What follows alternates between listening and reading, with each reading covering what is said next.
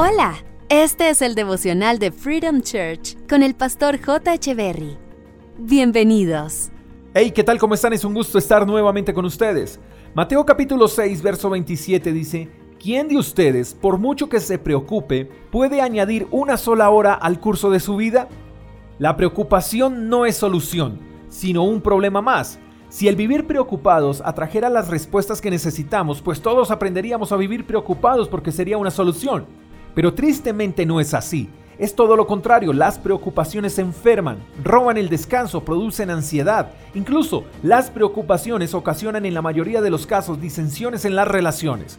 Entonces se empiezan a ver afectados nuestros hijos, nuestras esposas, nuestros empleados, nuestros vecinos, todo a nuestro alrededor empieza a verse afectado por nuestras preocupaciones incontrolables. Y por más que nos preocupemos, no podremos solucionar los problemas, ni mucho menos añadirle a nuestros días, segundos, minutos u horas. Nadie puede comprar tiempo, todos en esta tierra tenemos 24 horas cada día, pero entre más nos preocupamos, más tiempo deseamos, o a cuántos no les hace falta horas al día para terminar de hacer todo lo que se propusieron.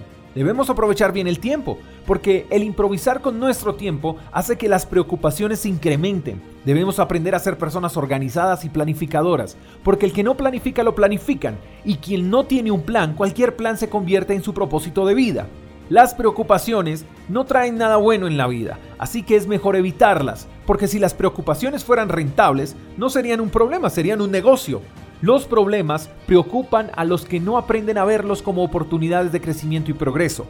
Se preocupan los que creen que los problemas son el fin, pero para los que creen, los problemas son el inicio de grandes milagros.